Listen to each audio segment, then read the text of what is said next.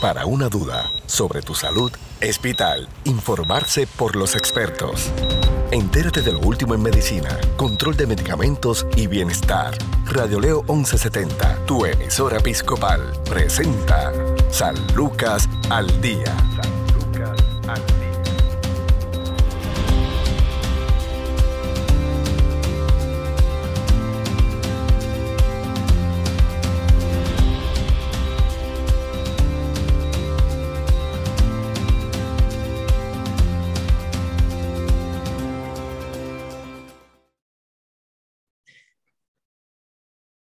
¿Qué tal amigos? Les saluda la periodista Sandra Torres Guzmán en San Lucas al Día, el programa del Sistema de Salud Episcopal.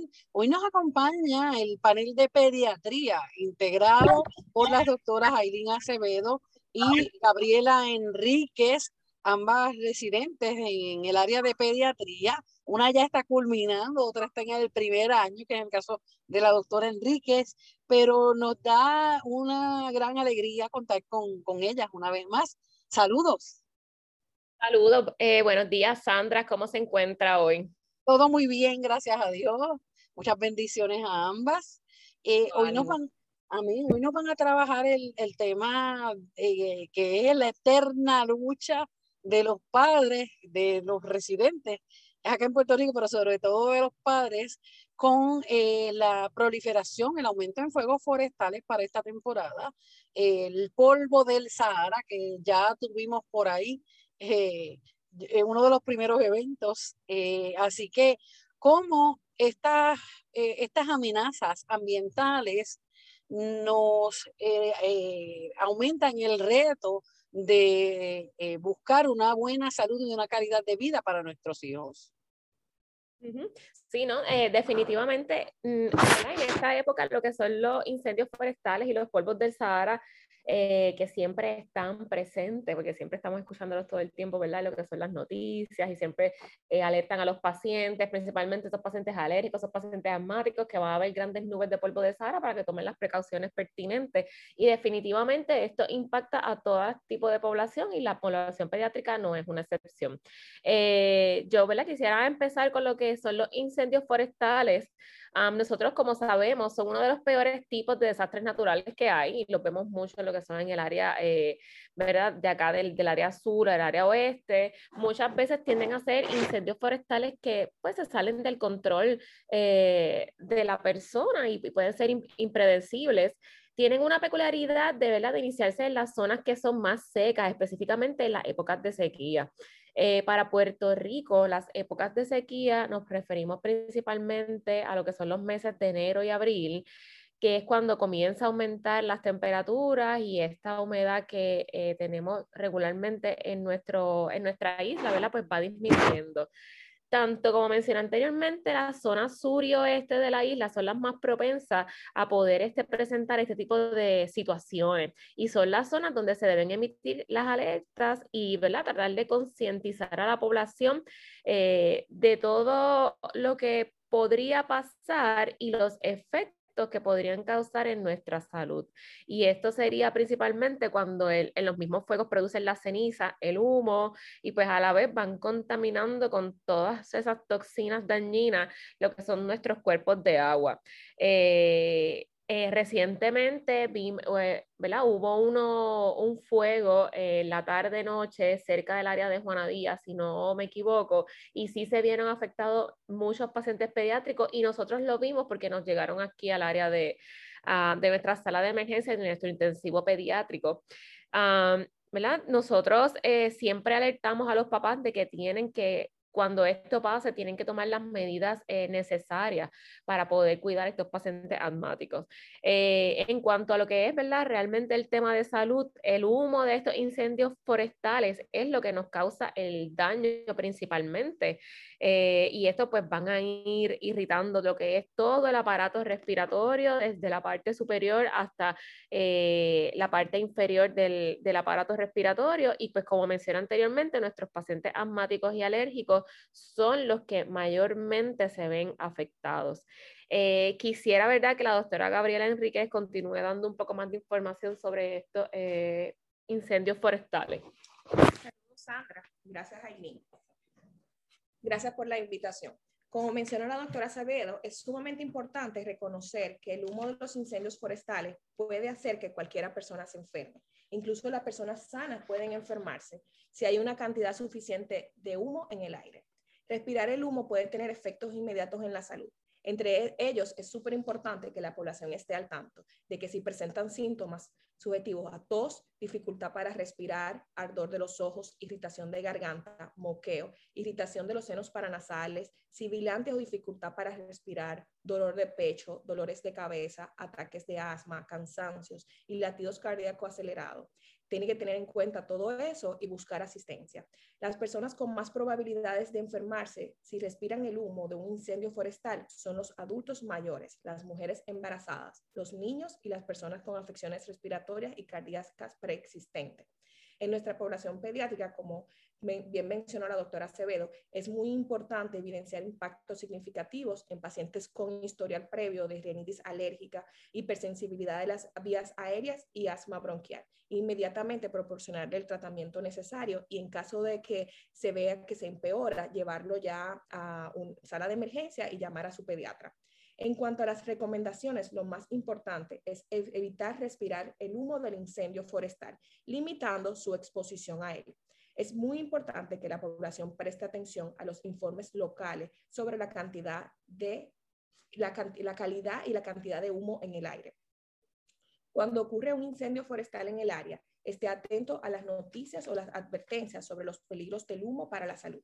Preste atención a los mensajes que emiten las autoridades de salud pública y tome precauciones adicionales de seguridad, como por ejemplo evitar estar al aire libre. Una de las recomendaciones, Sandra, que hay que tener en cuenta es que se dice que los pacientes, las personas deben quedarse dentro de las casas y manteniéndose también el aire interior limpio, como mayor sea posible. También se recomienda que mantengan las puertas y ventanas cerradas, al menos de que haga mucho calor afuera. Si tiene aire acondicionado, se recomienda que se encienda, pero al mismo tiempo se debe mantener el filtro limpio y también mantener la entrada del aire que viene desde afuera de alguna manera cerrada para evitar que este humo invada el hogar. Si no cuenta con aire acondicionado y hace mucho calor para estar adentro de las ventanas cerradas, se, recomienda a, a, las personas poder relocalizarse y refugiarse en otro lugar donde realmente el impacto no sea tan significativo. También es importante que no aumentar la contaminación del aire dentro. Se recomienda que estas personas no enciendan velas, no utilicen aspiradora, ya que esto mueve la partícula que hay dentro de la casa en cuanto al aire. Y se recomienda también que no fumen tabaco ni ningún otro producto, ya que esto aumentaría lo que sería la contaminación del aire y, la y pone más propenso a que desarrollen los síntomas ya mencionados. Muy bien. Eh, ¿verdad? Nosotros queremos también recalcar que, como mencioné anteriormente, siempre es bien importante que junto con el pediatra y lo que sería su neumólogo pediátrico, en estos pacientes que tienen asma, eh, eh, se hablen con ellos y traten de tomar las eh, precauciones necesarias, que se mantengan con sus medicamentos de mantenimiento al día y que intenten establecer un plan junto a su médico de cómo manejar en el momento que tenga una emergencia eh, o alguna dificultad respiratoria que no le permita llegar inmediatamente a una sala de emergencia para que desde su casa pueda ir manejándola hasta el momento que pueda recibir la atención médica nosotros hemos visto que, ¿verdad? Con esto de, la pandemia, lo que son las infecciones respiratorias se han visto bien, han disminuido bastante y todo esto se ha debido a que, pues, con el uso de la mascarilla que hemos estado, este, que llevamos desde que comenzó la pandemia utilizando, hemos visto cómo la influenza ha disminuido, hemos visto cómo el micoplasma ha disminuido, las eh, exacerbaciones de asma han disminuido en, grande, en gran cantidad. Eh, que pues en ese caso podemos utilizar las mascarillas como que a nuestro favor para poder controlar esas enfermedades. Pero pues muchas veces eh, estos fuegos forestales, tener una mascarilla no es suficiente. Eh, y pues ya, ¿verdad? El humo entra a través de ella y pues ahí es que entonces vemos cómo sí se, se exacerba.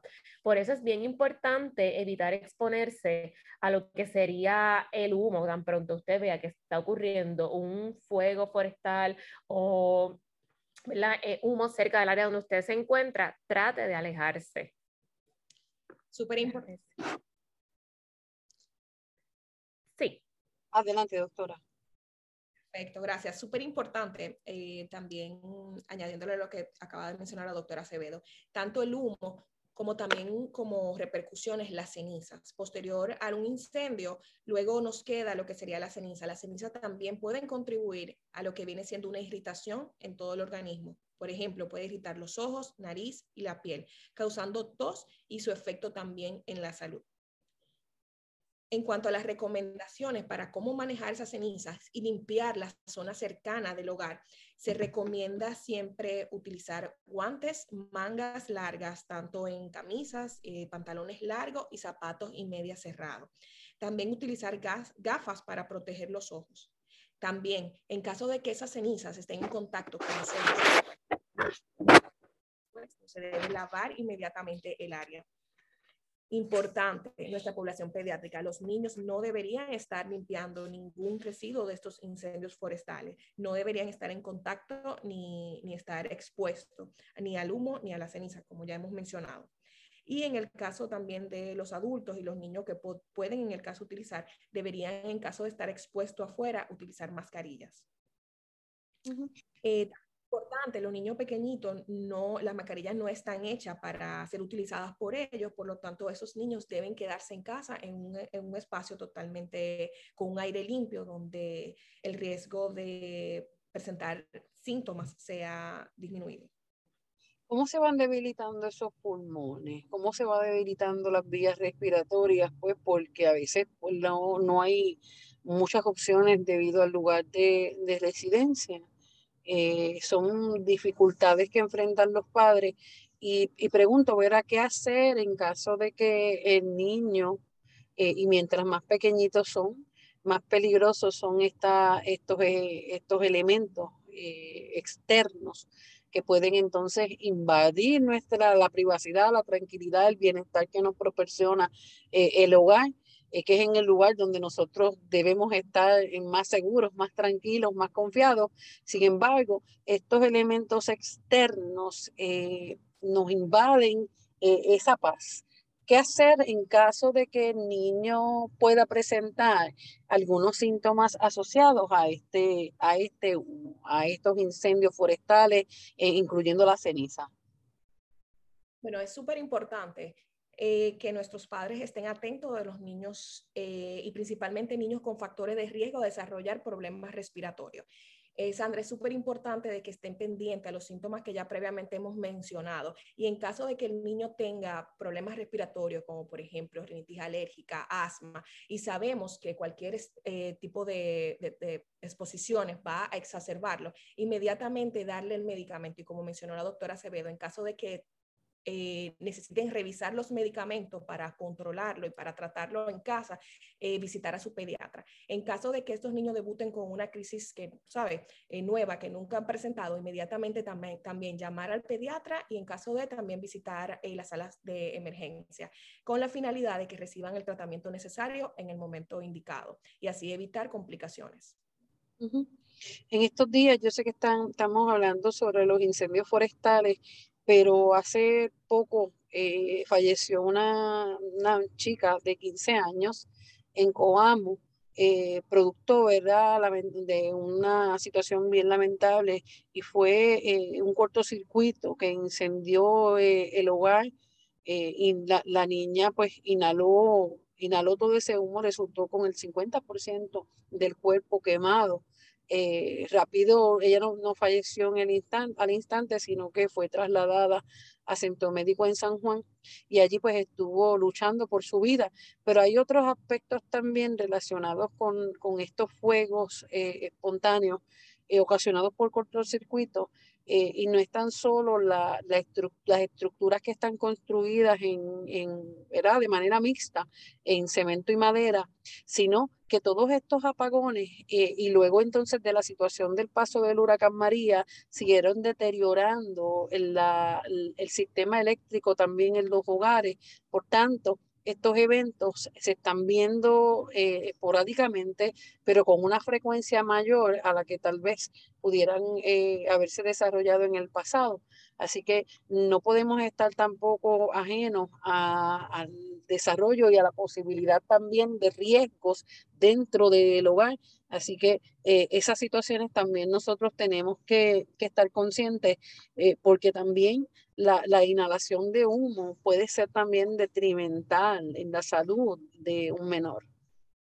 Estoy totalmente de acuerdo y también agregándole, tanto dentro del hogar y fuera, por ejemplo, cuando esos incendios, las cenizas, puede haber dificultad para poder inclusive conducir, caminar en las calles. Así que es muy recomendable que los padres tengan en cuenta a que tal vez, eh, como usted mismo menciona, por la falta de energía eléctrica, los semáforos no estén funcionando de una manera correcta. También que se dificulte poder ver las señales de tránsito. Entonces es muy importante que cuando eh, estemos expuestos a situaciones así, todo el mundo esté bien en alerta y, y, ¿sabe? Tome precauciones tanto para uno mismo como para los demás para evitar inconvenientes mayores. También, eh, Sandra, es muy importante eh, dentro de la estructura ya de la casa y la zona cercana al, vecindario, tener en cuenta estar atento a la basura y los escombros que este, esos incendios pueden causar. Eh, tanto cerca de la casa como también en las calles próximas y en las carreteras, y la repercusión que puede tener en la vía ya de tránsito. Eh, también hay que tener en cuenta acerca del cuidado de, los alrededores de las edificaciones y estructuras que pueden causar eh, daños, como bien usted menciona. También hay que tener en cuenta dentro de nuestra población pediátrica y, todo, y todas las personas el impacto emocional que puede causar todo este tipo de, fenómenos y situaciones en nuestra población. O sea que hay que estar, eh, estar bien en alerta en, esos momentos y siempre estar de una manera bien eh, eh, precavida y, y, ayudándonos uno con otros. Así es. Así que estas situaciones son, hay, que, hay que levantar alarma sobre esto, pero también tenemos otra amenaza y no es nada más y nada menos que el polvo del Sahara, debido a, a todo lo que ha ocasionado y está ocasionando el cambio climático. Estos eventos han sido más frecuentes y en unas dimensiones jamás imaginadas.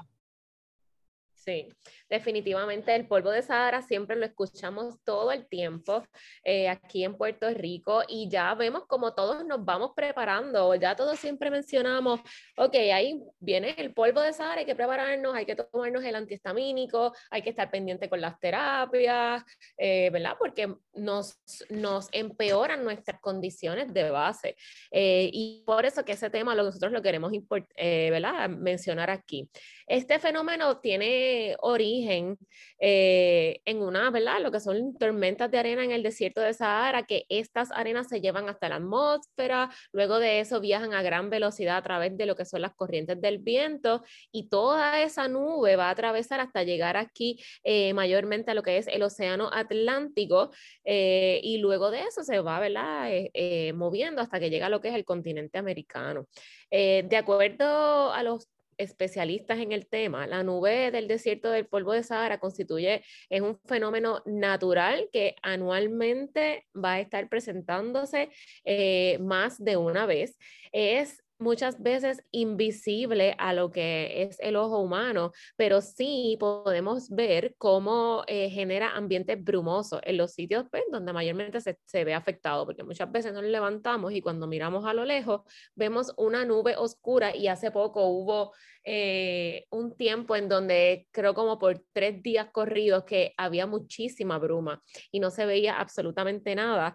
Eh, mayormente este fenómeno ocurre entre los meses de julio, agosto cada año eh, y de igual forma, de la misma manera en que ocurre aquí en Puerto Rico, también ocurre en otras partes del mundo en otros meses del año.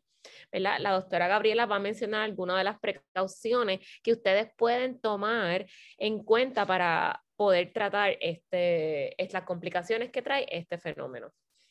Perfecto, gracias, eh, Aileen. En cuanto a las recomendaciones, eh, Sandra, lo más importante es que nuestra población esté, esté concientizada de que en los momentos donde hay un aumento en lo que sería el polvo de Sahara, se recomienda utilizar las mascarillas eh, o pañuelos. La finalidad de esto es evitar que esas partículas de aire lleguen al sistema respiratorio. También se recomienda que estos pañuelos de tela o tanto mascarillas estén un poquito humedecidos con agua para cubrir lo que sería eh, la, parte de cubrir para evitar la introducción de esas partículas, como previamente mencioné. También otra recomendación es el lavado de los ojos. Se recomienda a las personas que tienen sensaciones de cuerpo extraño en los ojos lavarse con abundante agua potable o hervida, súper importante. Y se debe lavar las manos antes de iniciar este procedimiento. También eh, se recomienda cubrir fuentes de agua, es muy importante. Las personas que tienen agua en sus patios o cercanos pozos, se recomienda cubrir esto, este, estos envases eh, o eh, recipientes o tanques de agua para evitar así su contaminación. También importante no exponerse, especialmente la población más propensa que ya previamente hemos mencionado, estar expuesta en las calles y en, en ambientes donde el aire puede circular y puede estar ya eh, comprometido para evitar así exacerbaciones de problemas de salud. También importante, la limpieza de la casa. A la hora de barrer su casa se recomienda humedecer antes de limpiar y así evitar que el polvo se levante. Esas son una de las pocas, eh, o sea, de las recomendaciones que podemos brindar para que así la repercusión en cuanto al polvo de Sahara no sea tan significativa y comprometa la salud de nuestros oyentes. Esto y, además de eh, evitar eh, las actividades al aire libre. También. Sí, tratar de minimizar muchas veces cuando ocurren estos fenómenos lo que son las actividades al aire libre y siempre ¿verdad? sirve, como mencioné anteriormente, ir de la mano con el subespecialista, ya sea el neumólogo pediátrico, eh, ¿verdad? en el caso de nuestra población, pero también neumólogo en el caso de los adultos y el pediatra, porque muchos de estos pacientes que tienen condiciones crónicas como el asma tienen medicamentos de mantenimiento para en el momento que ocurran estos fenómenos y pueda eh, haber una mayor probabilidad de tener una exacerbación, puedan disminuir utilizando este medicamento que utiliza, nosotros le llamamos como medicamento de mantenimiento o preventivo. Eh, porque pues sí nos hemos dado cuenta que nosotros eh, muchas veces no se es... Eh, no se está utilizando esto como se debe y no se cumple con el tratamiento indicado y pues esto puede traer complicaciones mayores. Así es. Vamos a hacer una pausa. En breve continuamos en el segmento final de San Lucas al Día. Hoy estamos conversando con las médicos residentes en el área de pediatría, Irene Acevedo y la doctora Gabriela Enríquez. No se vaya. En breve continuamos. Tu salud no se detiene. Al igual tu programa, San Lucas al Día, por Radio Leo 1170M, tu emisora episcopal. Somos parte de tu vida. Los incendios forestales son incendios no planificados que comienzan en áreas naturales como bosques, pastizales y praderas. Estas llamas pueden extenderse rápidamente a las comunidades cercanas. Estar preparados y saber los pasos a seguir antes, durante y después de un incendio forestal puede ayudarle a mantener a su familia a salvo. Si usted vive en un área propensa a los incendios forestales, debe tener un plan de acción antiincendios que sea parte del plan en caso de catástrofes de su familia, incluido tener el equipo listo para casos de catástrofes para salir de casa si es necesario. La atención debe centrarse en proteger la seguridad inmediata de su familia. Salga inmediatamente del área si así lo recomiendan las autoridades. Asegúrese de llevar los registros de vacunación, todos los medicamentos que toma cada integrante de la familia y otro suministro para casos de catástrofe. Si usted o sus hijos están atrapados, llame inmediatamente al 911. Los niños corren un riesgo especial por la exposición al humo del incendio forestal. Eso se debe a que respiran más aire en relación con su tamaño, son más activos que los adultos. Además, todavía están creciendo y desarrollándose. Los efectos de los incendios forestales en la salud de un niño pueden incluir opresión o dolor en el pecho, falta de aliento o dificultad para respirar, tos, ardor escosor en la nariz, garganta y ojos, sensación de mareo o aturdimiento. Permanezca en el interior para minimizar la exposición al humo y mejore la calidad del aire interior. Cierre todas las ventanas, puertas y cualquier otra abertura. Configure su aire acondicionado en modo de recirculación si es posible y evite actividades que puedan empeorar el aire interior como cocinar en una estufa o pasar la aspiradora. Si tiene aire acondicionado o calefacción central, reemplace el filtro por uno con clasificación. Independientemente de que tenga aire central o no, considere la posibilidad de utilizar un filtro de aire de partículas de alta eficiencia u otro sistema de filtración de aire para habitaciones. Nunca use un filtro de aire que genere ozono. Cuando esté en un automóvil, mantenga las ventanas cerradas. Encienda el aire acondicionado para hacer recircular el aire. Reemplace los filtros de aire de acuerdo con el programa de mantenimiento de su vehículo. Verifique los niveles de calidad del aire local usando airnow.com Purple Layer y busque su código postal para obtener datos locales más detallados. Cuando el índice de calidad de aire es superior a 150, la actividad al aire libre debe minimizarse y se debe suspender la educación física y atlética para todos los niños hasta que mejore la calidad del aire. Con respecto a los niños más pequeños o aquellos que son particularmente sensibles, estas recomendaciones de actividades pueden aplicarse en niveles más bajos. Cuando una emergencia del aire se extiende más allá de unos pocos días, estas acciones deben considerarse también. Los niños con problemas respiratorios como el asma tienen un mayor riesgo. Deben permanecer en un ambiente de aire limpio y mantenerse adentro hasta que mejore la calidad del aire. Esté atento a los signos o síntomas de los efectos nocivos para la salud enumerados más arriba. Los niños que tengan estos síntomas y cuyos medicamentos habituales no los ayuden se deben llevar a un centro médico cercano a pesar de los riesgos de viajar. Si hay mala calidad del aire debido a los incendios forestales durante una ola de calor, priorice la seguridad frente al calor, ya que puede ser un peligro inmediato. Si su casa no tiene aire acondicionado y se calienta de forma peligrosa dentro de la casa, considere buscar un centro de enfriamiento local para mantenerse a salvo del aire de mala calidad y del calor. ¿Qué sucede con las mascarillas faciales? No confíe en mascarillas de tela como las que se usan para el COVID-19 con el fin de respirar humo. Si sus hijos se encuentran en un área de mala calidad de aire, llévelos a un ambiente interior con más aire limpio en lugar de depender de una mascarilla de tela para protegerlos. Los humidificadores o la respiración a través de un paño húmedo no evitan la inhalación del humo. La eficacia de otros tipos de mascarillas depende mucho de su ajuste. Si se ajusta bien a la cara, un niño mayor de dos años recibirá más protección con un respirador N95 aprobado que con una mascarilla médica. Al decidir si un respirador N95 es apropiado para su hijo, se deben considerar factores como la edad, el estado de desarrollo y las necesidades especiales de asistencia médica. Tenga en cuenta que durante tiempos de escasez de mascarillas, como ocurrió a principios de la pandemia, las mascarillas N95 deben reservarse para los trabajadores de la salud de primera línea y servicios de emergencia. Las consecuencias de un incendio forestal también representan un peligro para los niños. Antes de regresar al área, si es caso de que usted fue evacuado del área, espere a que las autoridades le indiquen si es seguro para regresar conocer la ubicación del centro médico y la sala de emergencias más cercana que estén abiertos, asegúrese de que se restablezcan el suministro de agua, alcantarillado, electricidad y servicio telefónico. Esto es San Lucas al Día. Informarse sobre el cuidado de tu salud es sentirse seguro. Continúa su programa de especialistas, San Lucas al Día, también a través de radioleo1170.com.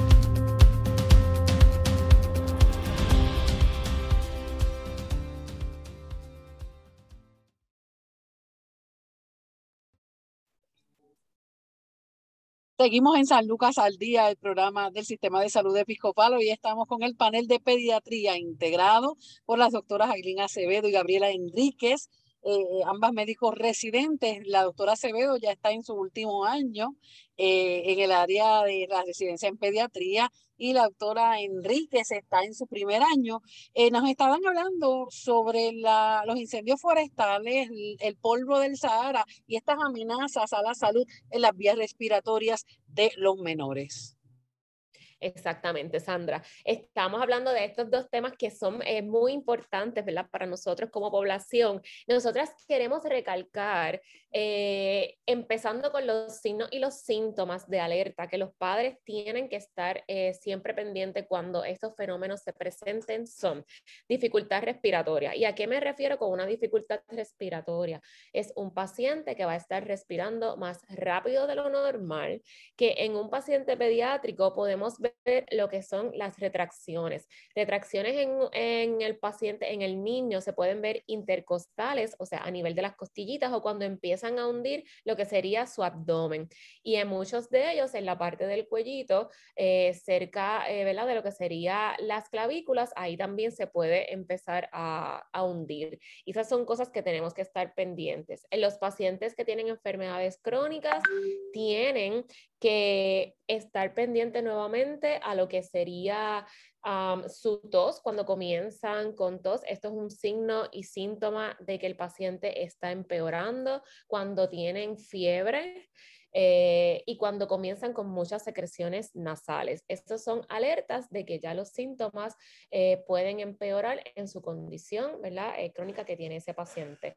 Queremos recalcar que en el momento que usted vea esto, es bien importante que venga a sala de emergencia pediátrica, ya sea aquí en nuestro hospital o en la, que, o en la más cercana a usted, y de igual forma lo consulte con su pediatra y con su subespecialista, en este caso su neumólogo pediátrico. Otra de las cosas que queremos recalcar es eh, las medidas de precaución que pueden tener estos familiares para con nuestros pacientes. Perfecto, gracias. Entonces, eh, de manera ya de, eh, ¿sabe? De recomendaciones, cabe bien recordarles que lo principal, como ya previamente hemos mencionado, es evitar estar expuesto al, al aire libre cuando estos fenómenos están ocurriendo. Eh, mantenerse dentro de la casa, eh, principalmente con todas las ventanas cerradas, pero manteniendo también un flujo de aire. En el caso de que estén utilizando aires acondicionados, como ya hemos mencionado, mantener siempre el filtro limpio y si hay alguna apertura en el aire acondicionado que venga desde el, exterior, tratar de que ese aire, desbloquearlo para que ese aire no entre contaminado.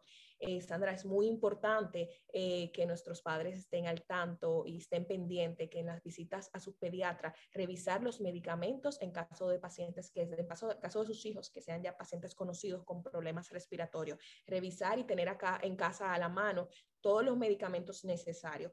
Eh, también en el caso ya de los padres, cuando salgan eh, para afuera y, ya, ¿sabes? Tanto con el, eh, se recomienda con el humo, pero al momento de las cenizas, que vayan a limpiar el área cercana a casa, siempre tomar las medidas de, necesarias con el uso de mascarillas, mantener los ojos cubiertos, manga larga, ropa, pantalones largos, camisas largas y evitar el contacto de, de tanto del humo como de las cenizas en los ojos y en caso de, como mencionamos, eh, mantener eh, el área limpia y utilizar el agua, siempre agua eh, potable y agua limpia para evitar otras complicaciones.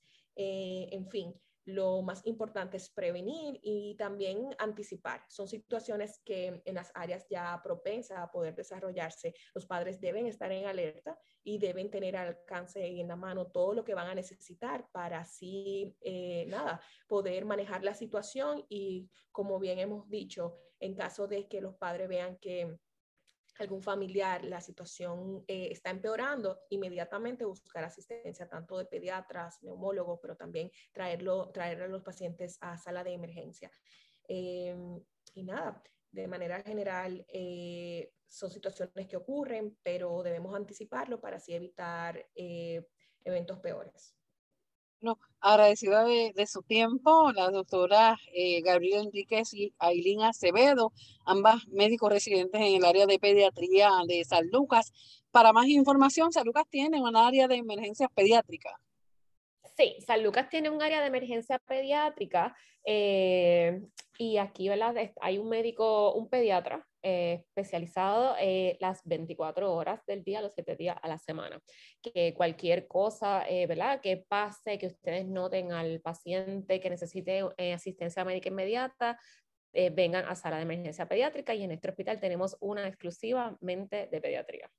Bueno, gracias a ambas bendiciones. Bueno, hasta aquí esta edición de San Lucas al Día. Recuerde que tiene una cita con nosotros de lunes a viernes a la una de la tarde en Radio Leo 1170 AM. También baje la aplicación de Spotify. Ahí puede buscar San Lucas al Día y podrá acceder a este y otros programas interesantísimos con especialistas en salud.